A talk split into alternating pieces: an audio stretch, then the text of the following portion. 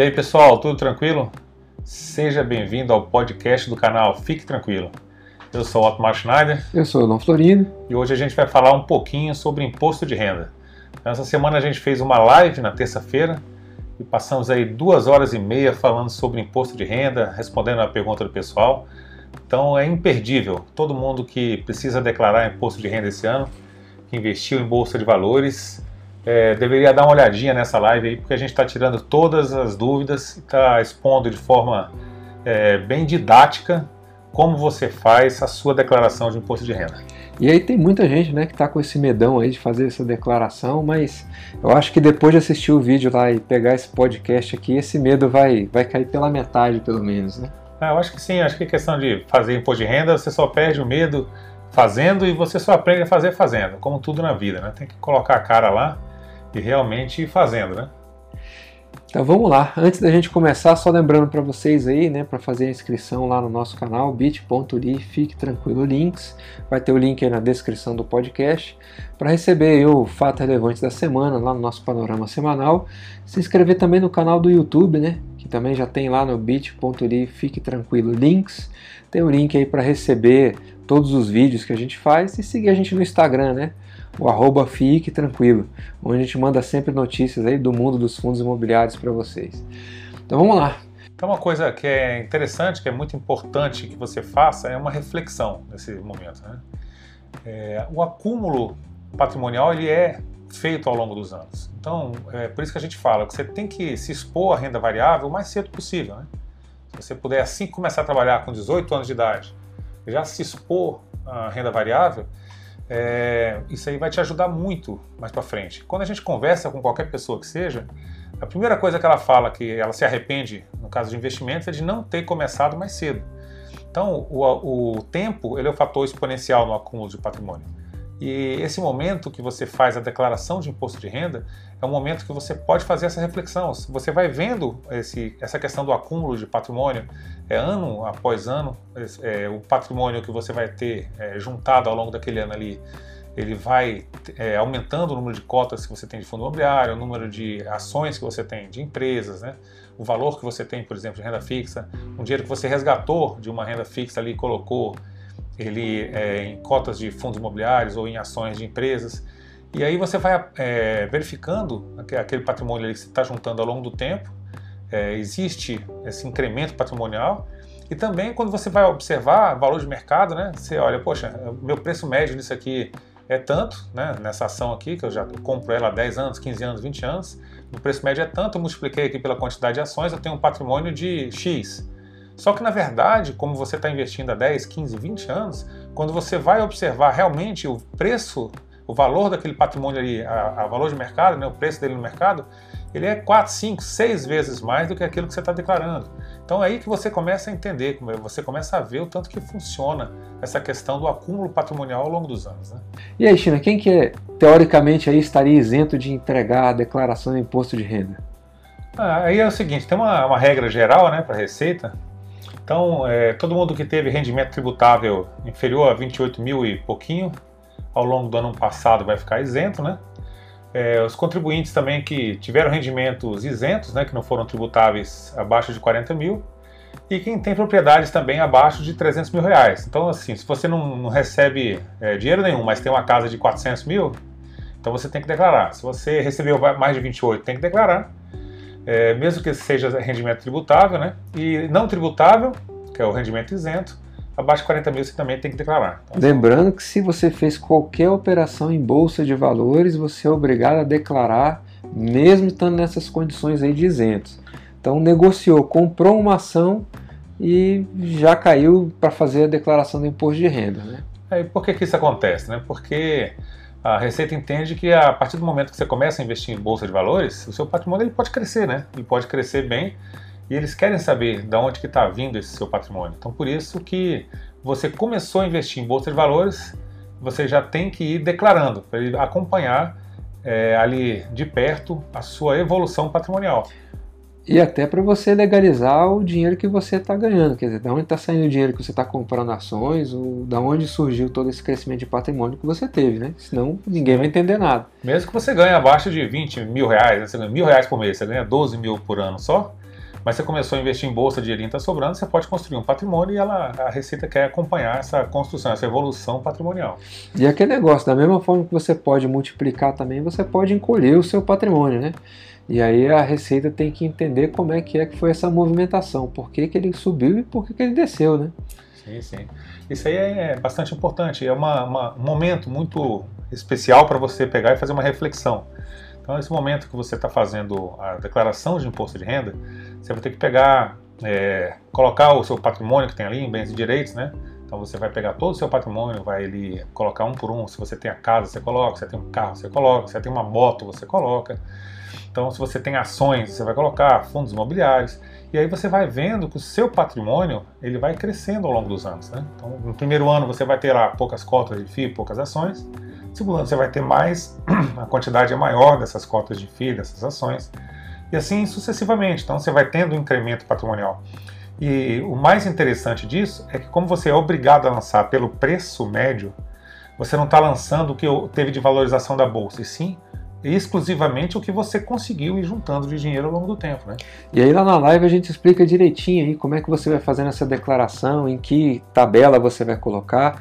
Então você que está ouvindo aí, que é o marinheiro de primeira viagem, né? O marinheiro de primeira declaração, lá tem tudo que você precisa para você começar a fazer a sua declaração. E tem muita gente que está esperando, né, sair aí a distribuição do programa, ou ainda não se ligou que deve fazer né, esse ajuste com a Receita Federal, e por isso que a gente está mandando esse podcast e dando essa adiantada para você, que é para nesse período agora, em que ainda não existe essa obrigatoriedade, ou que ainda não desceu o programa novo, né, ainda não está disponibilizado o programa novo, você comece a se organizar.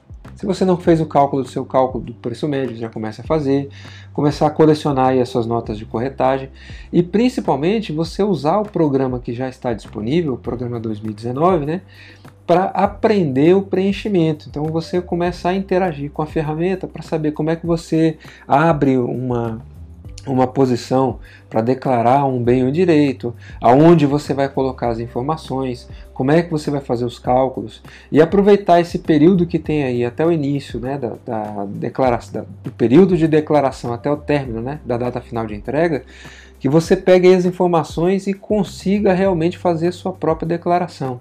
Porque é importante você mesmo fazer, porque na hora que acontecer algum problema, a Receita não vai chamar o seu contador, né? Ela vai chamar você para explicar lá o que está acontecendo e de onde saiu aquele dinheiro da sua conta. Nem seu contador, nem seu amigo, né? Ou seu irmão que fez a declaração, ela vai chamar você. Né? A conta é sua e aí você tem que ir lá explicar para ela como é que você resolve, né?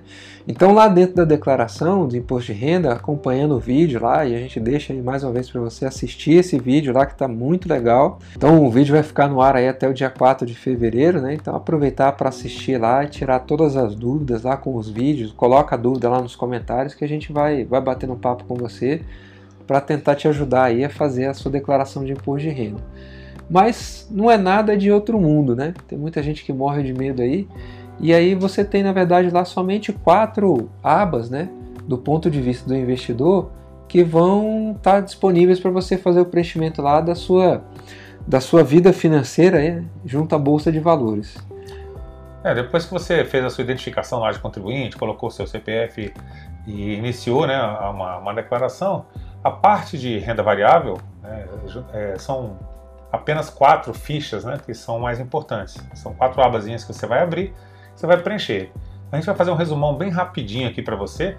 É, a primeira aba é a aba de bens e direitos, a gente sempre começa por essa aba, porque ali você vai relatar quais são os seus bens, o que você tem, né? Então a ação é um dos bens, a casa, um carro, todos os bens que você possui, esses bens você vai é, relatar dentro dessa aba. Então são ações, os fundos imobiliários, os ETFs, juros sobre capital próprio que tiver em trânsito, é, recibo de subscrição, rendimento creditados e não pagos. Isso aí tudo são bens que você tem ou direito a receber ou que você já possui. Então é bens e direitos, né? E aí é importante a gente lembrar o seguinte, que existe uma diferença entre declarar e pagar imposto, né? Então aqui nessa aba você está contando para a Receita Federal todos os bens e os direitos que você tem direito. Não quer dizer que você paga ou não paga imposto sobre ele. Da mesma forma que a isenção é de declaração, mas não é isenção de pagamento de imposto. Da mesma forma que existem coisas que são isentas de pagar imposto, mas não são isentas de declarar. Essas aí, elas vão para uma outra aba, chamada de rendimentos isentos e não tributáveis. São aqueles rendimentos que você recebe, mas você está isento de pagar imposto sobre ele. E aí vão ser os lucros e os dividendos de empresa, as bonificações, os ganhos líquidos né, com a comercialização e alienação de, de ações até 20 mil reais, os rendimentos de FII e as amortizações também dos fundos imobiliários. Outra aba importante também é a aba de rendimentos sujeitos à tributação exclusiva. Então, esse aí você já pagou imposto, é, eles fazem essa, esse recolhimento de imposto antes de depositar dinheiro na sua conta. E aqui entra o juros sobre capital próprio, o aluguel de ações, o rendimento de fundos de ação, por exemplo, os FIA, né? E também os rendimentos da renda fixa. Então, todos esse tipo de rendimento ele vai estar sujeito a uma tributação exclusiva. Então, por isso o nome dessa ficha é rendimento sujeito à tributação exclusiva. E é lá que você vai lançar, então, esses é, rendimentos que você recebeu. E por último, vai ter uma abinha também sobre a renda variável, né? Que é onde você vai declarar todas as suas operações aí de bolsa de valores.